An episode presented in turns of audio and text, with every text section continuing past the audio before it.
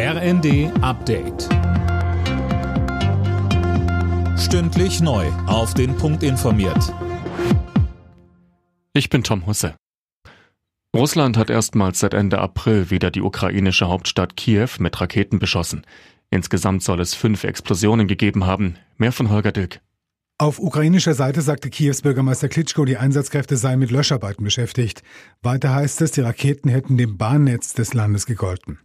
Russland dagegen sprach von einem gezielten Schlag gegen Panzerlieferungen aus dem Ausland.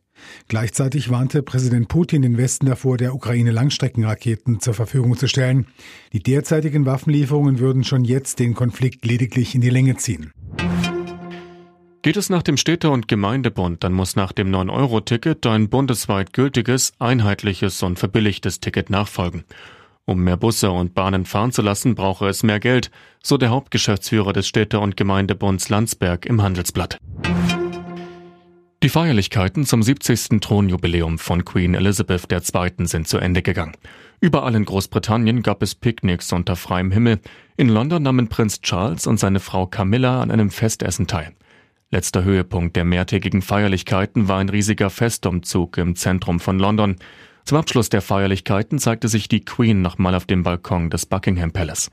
Die vergangenen Tage hatte sie einige Programmpunkte ausgelassen, weil sie sich nicht fit genug fühlte. Wales ist das erste Mal seit über 60 Jahren wieder bei einer Fußball-WM dabei.